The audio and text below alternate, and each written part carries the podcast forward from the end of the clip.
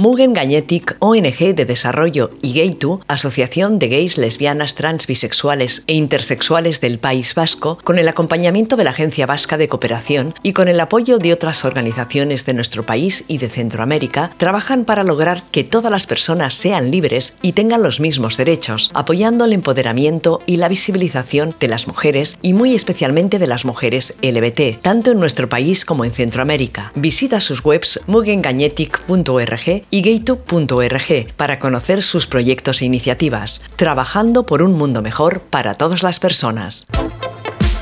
Cómics LBT, feminismo, Ilústrate, Ilústrales muestra lo que hay detrás de las viñetas a través de entrevistas y conversaciones con Teresa Castro.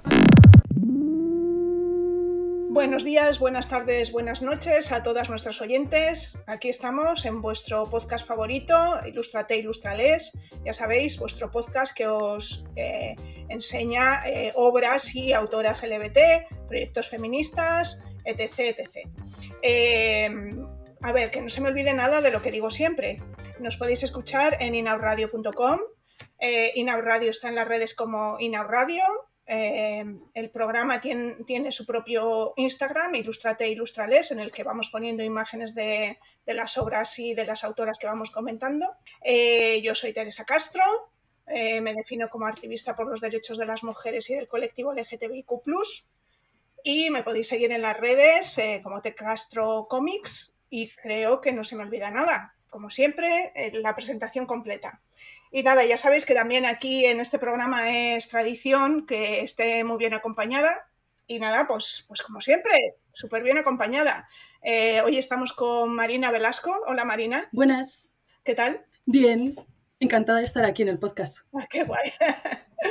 Eh, bueno, primero voy a contar cómo nos conocimos, porque claro, estas cosas al final surgen no sabes muy bien cuándo, ni cómo, ni por qué. Em, hace 15 días, ¿no? Estuvimos, bueno, yo fui al, curso de, eh, de, Vuelta con el Cuaderno, un, curso, taller, encuentro de dibujantes que organiza una asociación de, de cuadernistas de Zaragoza. Y en ese taller había un montón de gente súper interesante dando charlas y entre ellas estaba Marina, que nos dio una charla interesantísima. Y eh, bueno, y así entre, pero la verdad es que no sé muy bien mm, cómo me enteré de que estabas haciendo el cómic que has hecho. Bueno, no sé. Ah, porque te regalé el de Así Somos, es verdad. Sí, así es.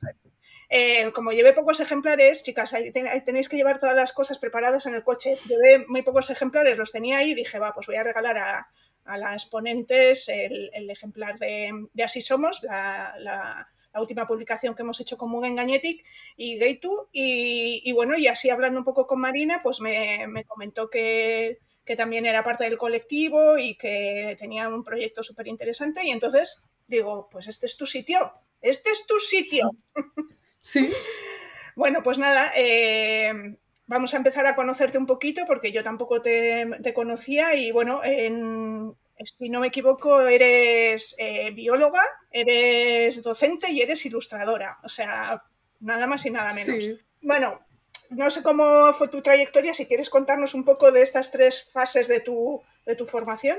Sí, o sea, yo el tema del arte lo he tenido siempre presente en mi vida. Lo que pasa que al final, pues, lo típico de que te incitan a que estudies, a que si se te daban bien las ciencias, tires por ahí. Y como la verdad que me interesaba mucho, a mí siempre me ha gustado mucho la biología, pues acabé metiéndome a la carrera de biología.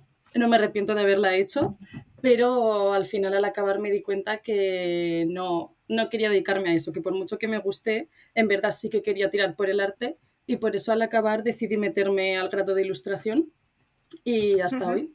Y luego también hiciste la, eh, no me imagino, para poder dar clases hiciste el máster este que hay que hacer, el que antes se llamaba el CAP, ¿o no? Sí, sí, justo. Bueno, es que fue un año un poco locura, estaba haciendo la vez ilustración y el máster, ah. pero sí, estuve, estuve haciendo las dos. Bueno, entonces nada, siempre has querido ser ilustradora y bueno, y la corta carrera, porque eres muy joven, no voy a decir aquí los años porque nunca decimos los años.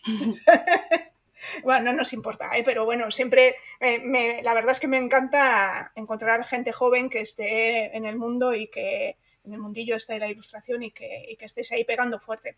Y bueno, por lo que he visto de tu, de tu trayectoria, enseguida empezaste a ganar premios. Sí, bueno, eh, es porque al acabar el grado de ilustración, la verdad que el poder meter el pie ahí en el mundillo, que te salgan encargos, está bastante complicado. Entonces, yo la forma que vi para poder intentar seguir adelante, no, no frustrarme ni venirme abajo y seguir trabajando era el intentar ponerme retos con los concursos. Lo utilizaba como metas que me ponía a mí misma, debía intentar hacer este cartel, este, lo que sea que pedían, y así me mantenía haciendo cosas y al final pues resulta que algunos me premiaron. Sí algunos ganaste, sí, sí, sí.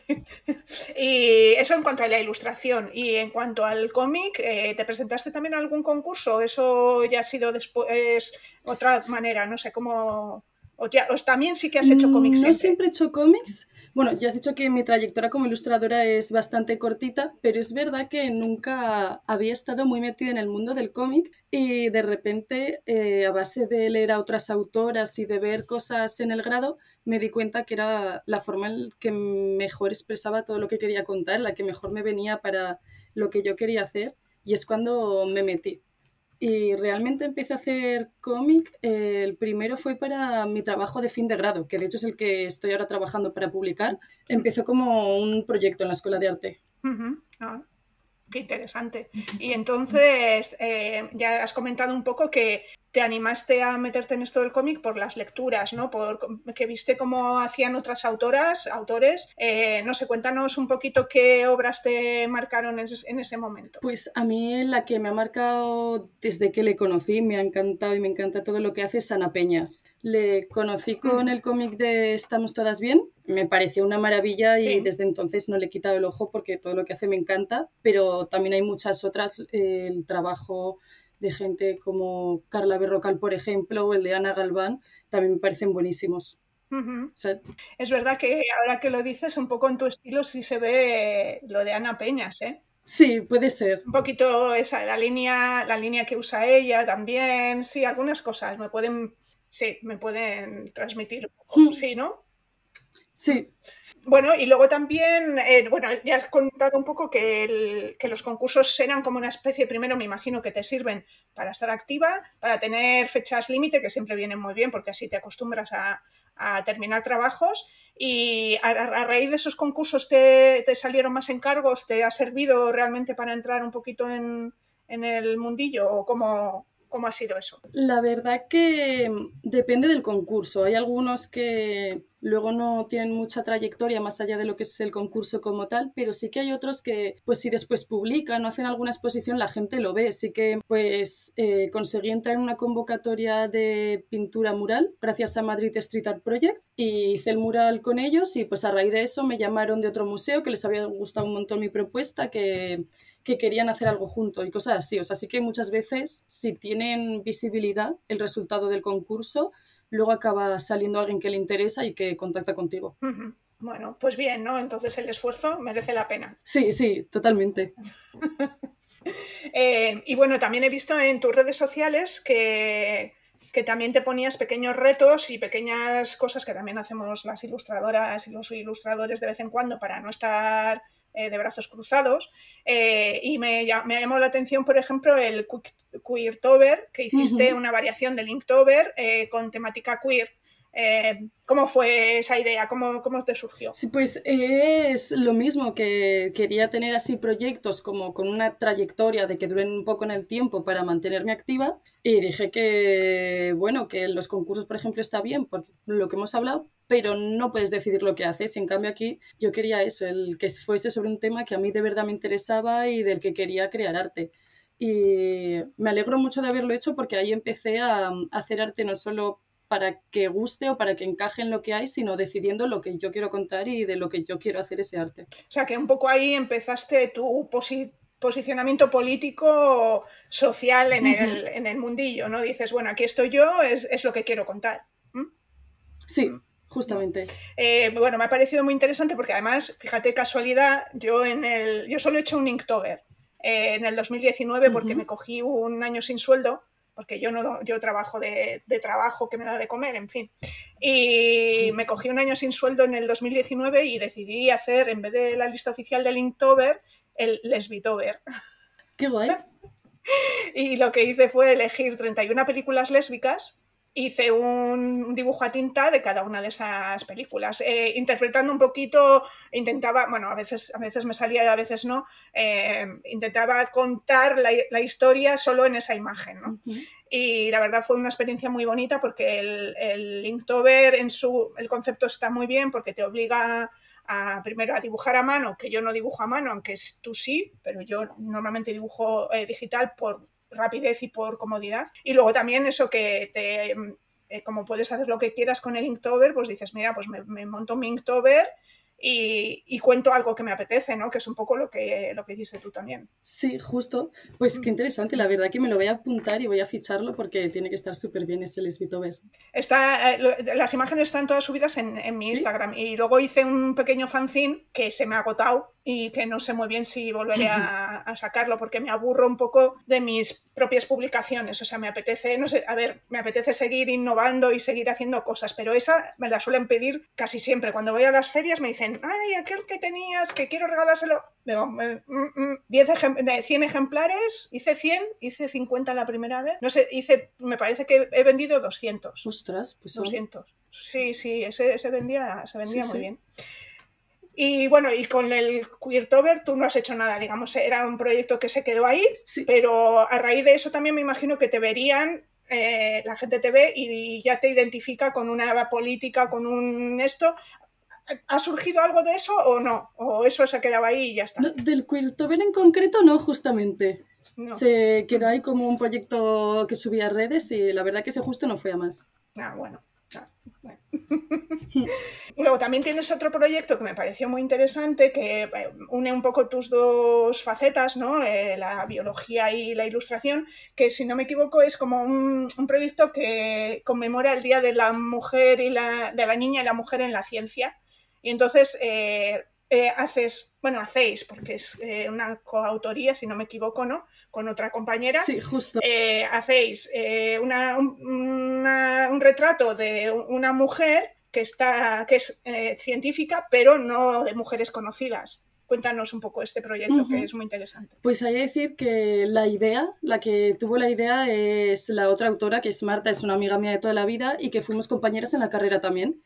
Entonces ella es bióloga y es docente, es profesora de biología y quería preparar algo con lo que poder explicar en el aula el, bueno, pues eh, a raíz de lo que has dicho, el Día de la Niña y la Mujer en la Ciencia, contar a los alumnos y las alumnas que hay mucho más allá que para ser científica no tienes que ser extraordinaria, no tienes que ser aquí Marie Curie ni una eminencia, que puedes simplemente querer ser científica igual que cualquier otro trabajo y dedicarte a ello siendo una persona normal, con una vida normal. Y lo que hicimos fue mm, recopilar información de gente de nuestro entorno que se dedicaba a la ciencia y contar eso, como vidas de gente normal que no tiene grandes premios, que no es súper famosa en el mundo de la ciencia, pero que es súper necesaria igualmente. E intentamos contar eso para que, bueno, siga ahí colgado para que quien lo quiera utilizar en el aula o lo, lo vea útil, lo pueda usar.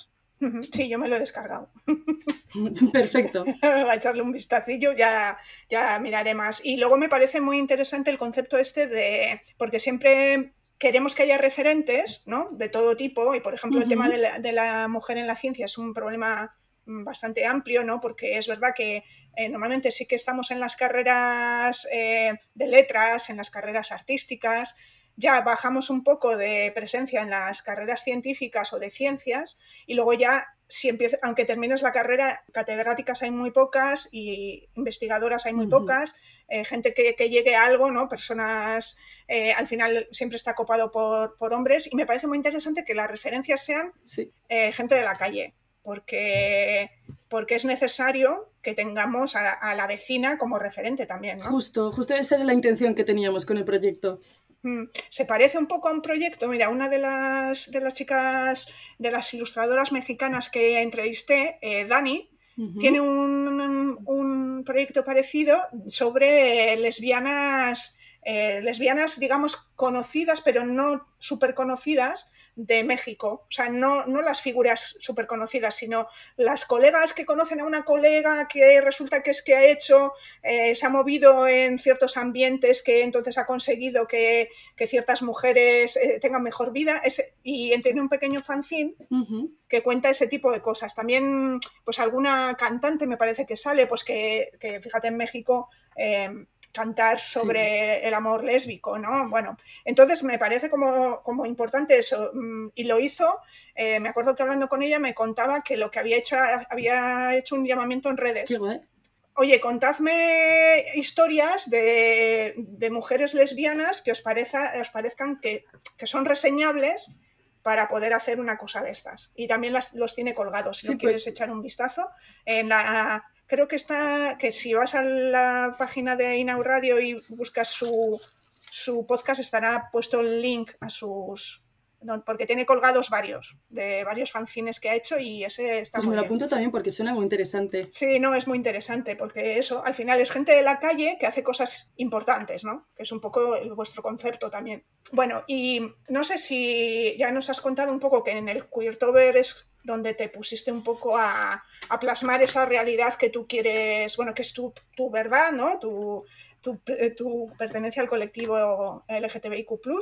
Eh, no sé si en los, en los concursos a los que has enviado ilustraciones, a los... Eh, ¿Tenías ya en cuenta, había un poco ese punto de, la presencia del colectivo o, eso ha sido posterior? La verdad que en el tema concursos no, porque al final eh, cuando has sido de ilustraciones sueltas te dan un tema muy marcado en el que tampoco tienes tanto margen, a no ser que justo sea una convocatoria relacionada con el colectivo o algo así. Y entonces la verdad que para concursos no he la oportunidad. Y ya hasta este, bueno, la última convocatoria, la del cómic que estoy haciendo ahora, también fue a raíz de un concurso y es el primero en el que pude por fin presentar algo que fuese el tema LGTB y del que yo quería hablar. Eh, bueno, y entonces pues vamos a hablar de ese proyecto, ¿no? Que es lo importante aquí.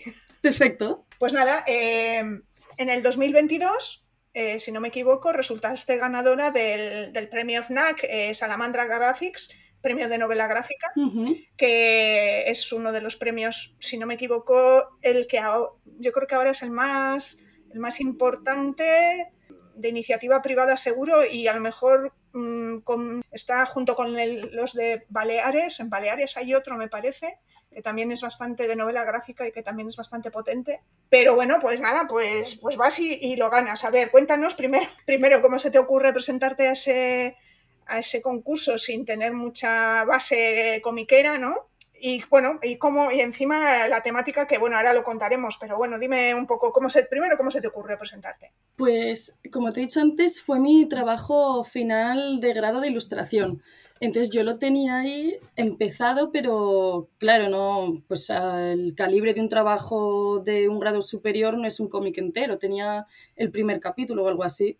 Y yo sabía que eso lo quería seguir, pero no encontraba al final pues el tirón para hacerlo y vi un par de concursos de novela gráfica. el otro era el que convoca la editorial Norma, lo que pasa que, claro, ahí no encajaba, realmente no va con la línea de la editorial. Y luego estaba este, y lo vi como la oportunidad de darle ahí la vuelta y seguir trabajando en el cómic para intentar sacarlo adelante. No me esperaba el ganar, pero vamos, una sorpresa para mí fantástica. Qué bien, qué bien. Y bueno, eh, la obra se titula Que no se nos olvide y eh, cuenta eh, diferentes historias sobre personas del colectivo que tienen ya una cierta edad. Me parece curioso, bueno, y me encanta, a ver, me parece curioso y al mismo tiempo me encanta que una persona tan joven como tú se interese por el pasado del colectivo. ¿Cómo, o sea, esa, esa preocupación ya la tenías? ¿Ya ¿Era un tema que te preocupaba, que te interesaba? A ver, es un tema que yo creo que a todo el mundo del colectivo te interesa, aunque no sea, pues a lo mejor tu preocupación principal, cada uno le afectarán más unas cosas u otras, pero sí que yo creo que para todos y para todas está presente. Y sí que es verdad que yo no sé si conoces un documental que salió en Netflix en el 2020 que se llamaba Un amor secreto, pues justamente un día con mi pareja vimos ese documental y al acabar, bueno, estábamos destrozadas y ya me quedé con el run run en la cabeza y yo pensaba, es que igual que esta historia, o sea, estamos viendo un documental con una historia, pero no hay una. Hay tropecientas mil y tropecientas mil en cada país. Y no puede ser que eso se cuente como una vez anecdótica y se quede ahí. Y ya pues se me quedó ahí el run run en la cabeza y sí que es verdad que a mí me interesa mucho más contar historias reales o mm, no tirar por la ficción, sino creo que hay tantas cosas que contar y tantos asuntos eh, sobre los que dar visibilidad en la actualidad que prefiero eso que irme a crear una ficción. Entonces, pues al final, como que todo hizo clic en mi cabeza y dije, ya está, es que tengo que hablar de esto, porque nadie lo está haciendo, se está perdiendo, y pues, ¿por qué no empezarlo? Ah, pues qué guay. ¿Y qué te iba a decir? Em, en cuanto a la presentación del, proyecto, eh, ¿tenías las suficientes páginas dibujadas como para presentarlo? Luego me imagino que te, que te pidieron una sinopsis, eh, una planificación, no lo sé, ¿eh? porque yo no, leí, bueno, como no tengo proyecto de, bueno, sí tengo proyecto de novela gráfica, pero como lo he mandado varias veces y ya me lo, ¿no? Pues no, ya no me leo las bases, ya está. Entonces no sé muy bien qué es lo que pedía, pero ¿tuviste que trabajarte mucho desde lo que es el trabajo fin de, grado hasta esto para mandarlo o, o, lo tenías bastante avanzado? Sí, la verdad que cambió totalmente, o sea, la gráfica de cómo es el libro ahora y cómo empezó no tiene nada que ver, fue como, es la misma base, prácticamente el mismo guion, pero todo redibujado, porque no terminé de estar contenta, me puse a rehacerlo y sí que es verdad que prácticamente todo lo que tenía lo hice de cero otra vez. Y bueno, ya hemos contado que son eh, historias de personas relativamente mayores, ¿Cómo conseguiste esos testimonios?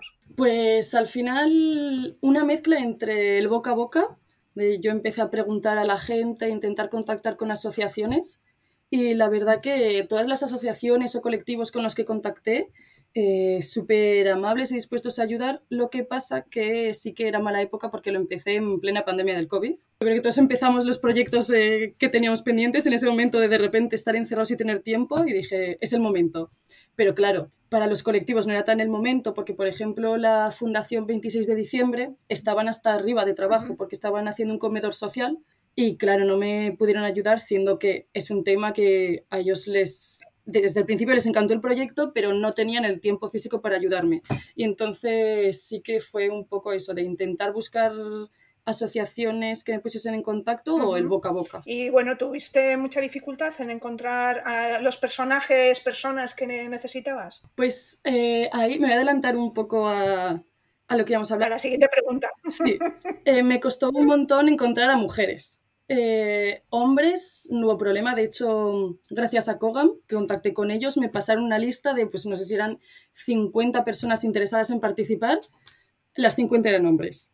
Y en ese momento, con la lista de 50 hombres delante, yo tenía solamente, creo que tres mujeres a las que poder entrevistar y decidí que no, que yo no, no me sentía identificada con un cómic en el que hubiese a lo mejor 20 hombres y tres mujeres, que tenía que ir a la par. Y es verdad que no he entrevistado a toda la gente que, me, que se presentó voluntaria, pero porque iba a la par. O sea, conforme aumentaban mujeres, entrevistaba más hombres. No quería que estuviese descompensado. Eh, lo que has hecho, eh, o sea, lo que has hecho ha sido entrevistar a un montón de gente y coger una historia de cada uno una o has mezclado las historias o cómo has hecho para porque al final creo que son seis historias o más. Sí, en el libro son seis historias, pero realmente son diez entrevistas, son diez personas, me quedé cinco mujeres, cinco hombres y lo que pasa que hablando pues con otras autoras, con editoras y demás, no era factible o no veían que iba a tener salida un libro con 10 protagonistas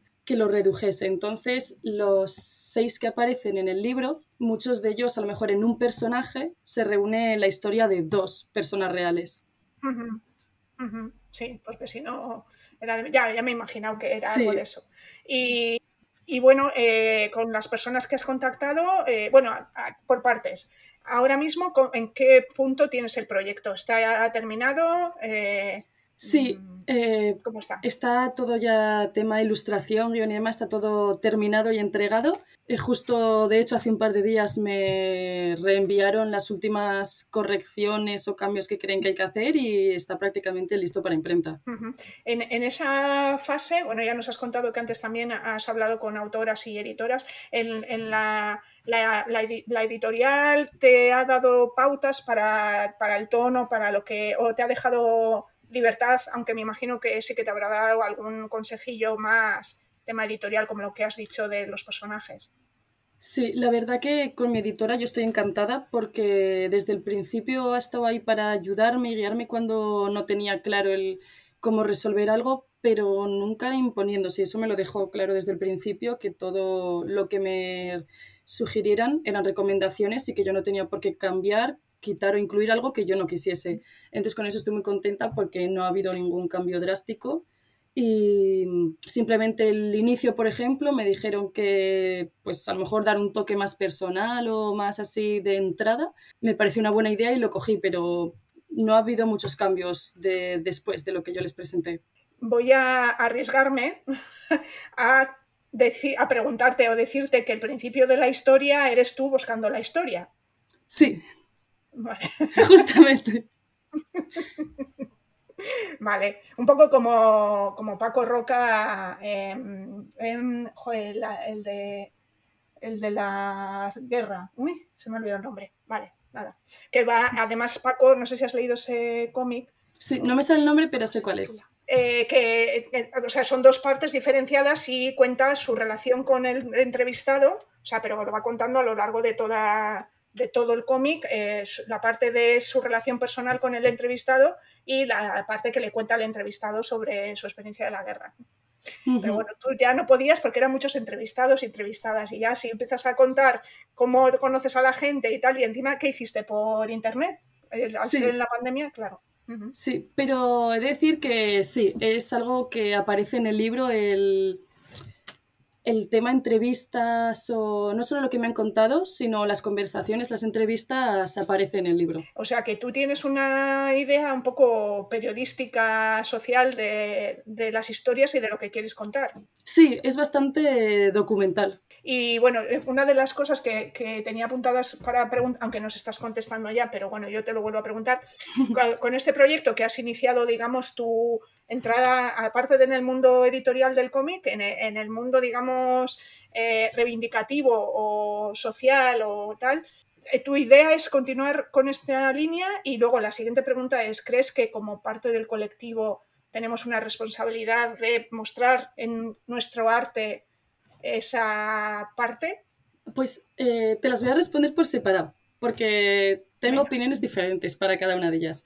Por mi parte, sí que a mí me encantaría que todos los trabajos que saque adelante, el tener la oportunidad de que siempre tengan un toque reivindicativo, ya sea de dar visibilidad al colectivo o un toque feminista. O sea, me gustaría mucho el poder mantenerme en esa línea. Pero sí que es verdad que respondiendo a la otra pregunta, no creo que por ser parte de la comunidad estés obligado a que lo que crees, el arte que hagas, esté relacionado con ello o tenga ese punto reivindicativo, porque creo que igual que una persona eh, cis hetero puede hacer arte y punto, sin importar eh, si está contando algo personal o no, si está reivindicando no solamente porque quiere hacer arte, creo que eso es un derecho que tiene que tener todo el mundo y que tú puedes ser del colectivo y no tener por qué dedicarte a la reivindicación, a lo mejor solamente quieres hacer arte porque te parece bonito y creo que ese derecho es necesario, pero también creo que es una postura con la que yo no estoy cómoda. Yo creo que hace falta reivindicar y si llego a tener un cierto nivel de visibilidad o de poder crear cómics que lleguen a gente y no lo aprovecho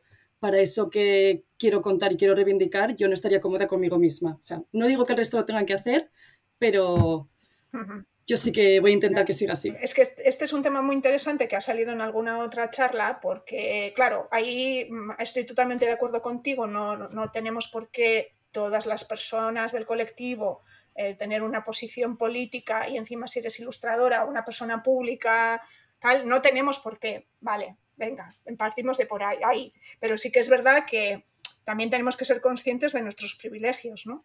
Entonces, claro, mm, si tú tienes el privilegio de poder contar, poder contar algo y hacer presente una realidad que en general las personas cis hetero, hay eh, excepciones, no la tienen en cuenta, entonces, eh, claro, mm, esa parte de me retiro y solo hago, no sé, dibujos kawaii súper bonitos, no sé, a mí también me parece que no va conmigo, pero entiendo que, y respeto, ¿eh? es respetable, pero sí que creo que ahí hay un poco de, comodidad.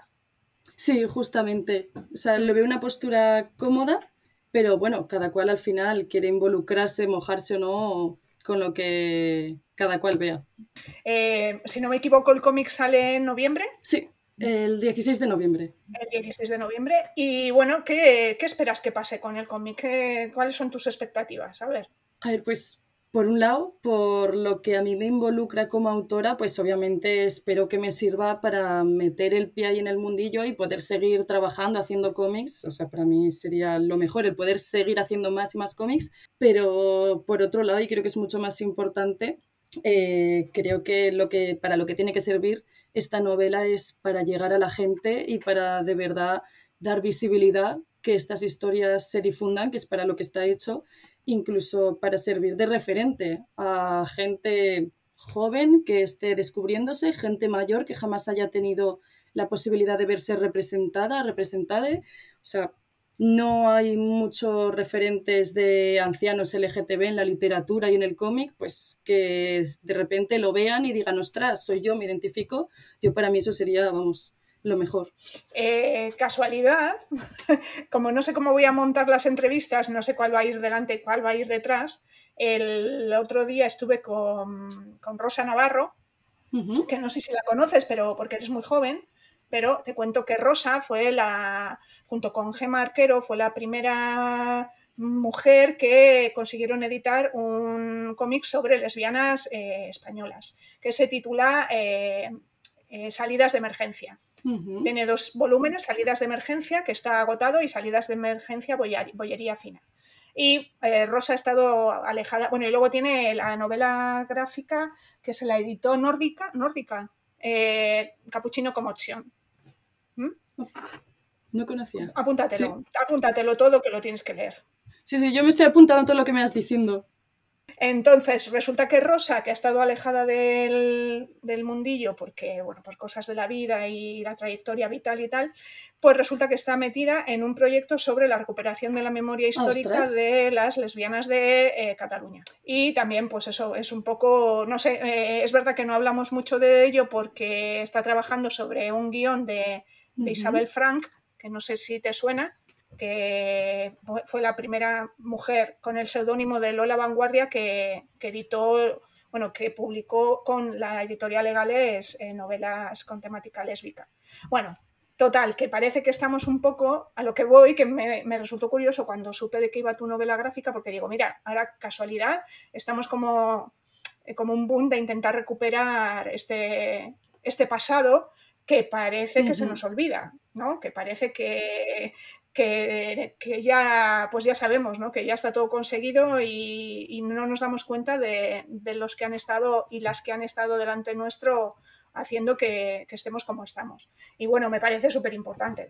sí, la verdad que yo me alegro porque hace falta, o sea, y que además mm, mucha de la gente que estuvo ahí al pie del cañón eh, siguen presentes y siguen pudiendo contarnos el cómo ha sido y que hace falta escuchar y si no se ha hecho hasta ahora, pues como que es el momento de que se les dé voz y yo lo veo perfecto que salgan mil proyectos sobre este tema porque hacen falta. Eh, bueno, pues nada, leeremos los dos, o sea que, bueno.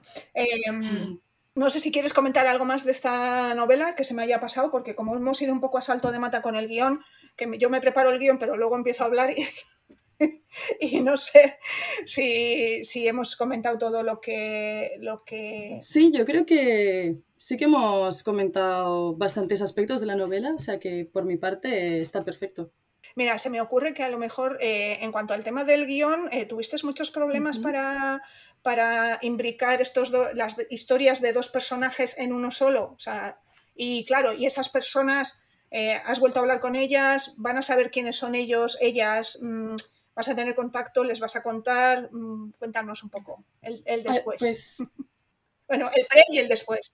Sí, eh, pues por el momento no han visto nada del libro, saben que va a salir, les avisé cuando gané el premio de que salía y se va a publicar. Y es verdad que, claro, como todavía no se lo he mostrado, no saben en qué personaje va a estar reflejada su historia, pero sí que tengo pensado cuando salga eh, a cada uno cuando, bueno, quiero regalarles un ejemplar con una explicación de, mira, en esta persona he reflejado lo que más me ha inspirado de tu historia o lo que sea. Y sí me gustaría eso, que sepan por dónde, aunque no sean un personaje completo, de por dónde he cogido unas cosas u otras, porque sí que es verdad que hay varias que tienen mezcla y me ha hecho gracia que preguntes justamente el cómo lo hice, porque hubo un momento en el que estaba intentando cruzar esas historias sin perder la coherencia, que mi casa parecía, yo no sé si una comisaría investigando un crimen o el propio asesino preparándolo porque me corté fragmentos de papel con trozos de las historias y como un puzzle el suelo lo llené entero de trozos de papel y fui moviendo a un lado a otro a ver cómo encajaban esas historias y al final tenía el suelo entero de la cocina llenos de trozos de historias desparramadas para ver cómo las organizaba. Claro, es que eso es muy complicado porque cuando una, una historia es lineal, bueno, pero claro, si tienes que meter acontecimientos de otra historia en medio de esa historia, pues bueno, ya veremos el resultado. A ver, eh, tú en cuanto a, guion, ¿tenías experiencia? Aunque bueno, al ser un guion documental seguramente sea un poco más fácil, ¿no? Pero ¿cómo, cómo te enfrentaste al, al guion? Pues eh, la verdad que no tenía ninguna experiencia porque, o sea, el tema eh, de escritura, de literatura pura y dura, sin ser novela gráfica o ligado a la ilustración, no es algo en lo que yo me haya centrado nunca, entonces no tenía mucha experiencia. Pero sí que es verdad que al final lo he ido planteando todo a la vez, la parte visual y escrita, entonces un poco como que iban decidiendo la una lo que tenía que decir la otra. Así que al ir vinculado no se me hizo tan difícil. Vale, bueno, veremos el resultado. Yo estoy deseando que salga y, y lo leeré y te llamaré para comentarlo. Por supuesto. Vale. Y bueno, no sé si nos puedes comentar en qué estás trabajando, si tienes algún otro proyecto o ahora estás con ilustración o o algo que te dé de comer, que también es importante. pues la verdad que algún proyecto así de grande ahora mismo no, o sea, estoy centrada en este y no tengo nada así tan grande, pero sí que pues sigo con ilustraciones, con proyectos más pequeños, metiendo bastante caña también a tema animaciones, como viste en el curso de dibujo. Y para lo de comer, pues al final eso, entre encargos, también estoy ayudando a otra artista, Olga de Dios, eh, trabajo para ella y estoy de, también profesora de dibujo. He estado todo el curso de profe en la Autónoma de Madrid, eh, en la Universidad para Mayores. Tienen una asociación que se llama EPUMA, no sé si conoces, y he estado con ellos de profesora de dibujo para gente ah, jubilada. Así que bastante guay. Qué bien, qué bonito. Sí.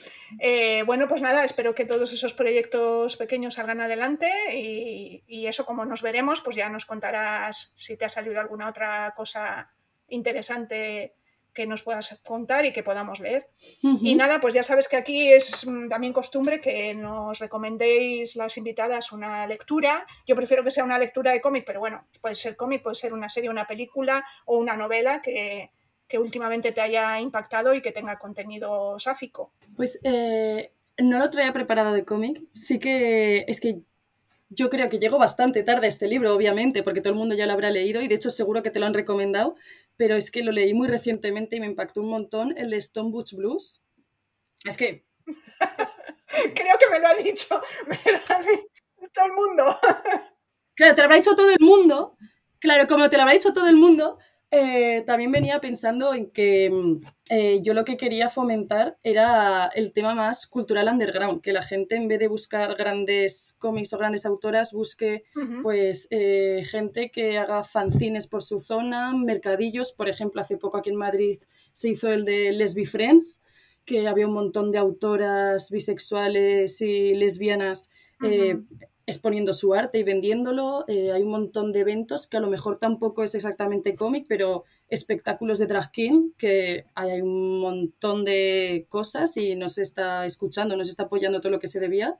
Así que... Eh, ese, el Lesbi Friends no sabía, pero el que conozco es el Pitchy Fest. Yo lo que fomento es eso, que busquen qué tipo de actividades culturales LGTB o sáficas hay por su zona y que vayan a apoyarlas. El Pitchy también, ¿no? Tiene así una, una, cosa, o sea, está muy dirigido a las personas del colectivo. Sí, Lesbi Friends empezó hace nada, eh, ha tenido su primera edición el mes pasado, si no me equivoco, y son chicas bastante jóvenes, la mayoría de Madrid, artistas, ilustradoras, eh, un poco de todo, y la verdad que están intentando mover el panorama y crear también no solamente el que se venda o se mueva el arte, sino el crear lazos entre ellas de apoyo dentro del colectivo. O sea que yo lo veo una, una iniciativa bastante buena. Ah, qué guay. Pues nada, ya les voy a buscar y si no las encuentro te pregunto. Perfecto. que, que también les puedo invitar a que vengan a contarnos sus, sus cosas, o sea que... Sí. Bueno, Marina, pues, pues no sé, si quieres decirnos algo más. Mm, no, yo creo que hemos hablado bastante así todo el tema ilustración y la novela por todos esos aspectos. Así que yo creo que está bastante bien que les dejamos en paz a nuestros oyentes, ¿no? Sí. Bueno, pues nada, muchas gracias Marina, ha sido un placer y eso te emplazo, bueno, como esto va lento, pero bueno, cuando salga el cómic yo me lo leeré, lo pondré en la pila de pendientes, ya sabes, esa, pila que, cuesta tanto que baje y cuando lo lea pues yo te vuelvo a llamar y, lo comentamos, a, no ser que te hayas hecho súper famosa y ya no quieras venir a estos, a estos programas alternativos. No, siempre hay que apoyar este tipo de iniciativas, vamos. Bueno, pues nada, muchas gracias Marina y a nuestras oyentes, pues ya sabéis que ahora salimos cada tres semanas. Como no sé cuándo va a salir este podcast, pues tampoco sé deciros si va a ser buena primavera, buen otoño, buen invierno, o sea que tranquilas. No, antes del 8 de noviembre está en línea, seguro. 16 de noviembre. ¿16? 16, el libro es el 16. Antes del 16 lo tenemos en línea, pero no sé cuándo. Entonces, nada, chicas, ya estás atenta a vuestras a, las redes que pondremos cuando salen los programas y, y hasta el próximo programa. Perfecto, muchísimas gracias por haberme invitado. A ti, Marina. Cómics, LBT, feminismo, Ilústrate, Ilústrales muestra lo que hay detrás de las viñetas a través de entrevistas y conversaciones con Teresa Castro.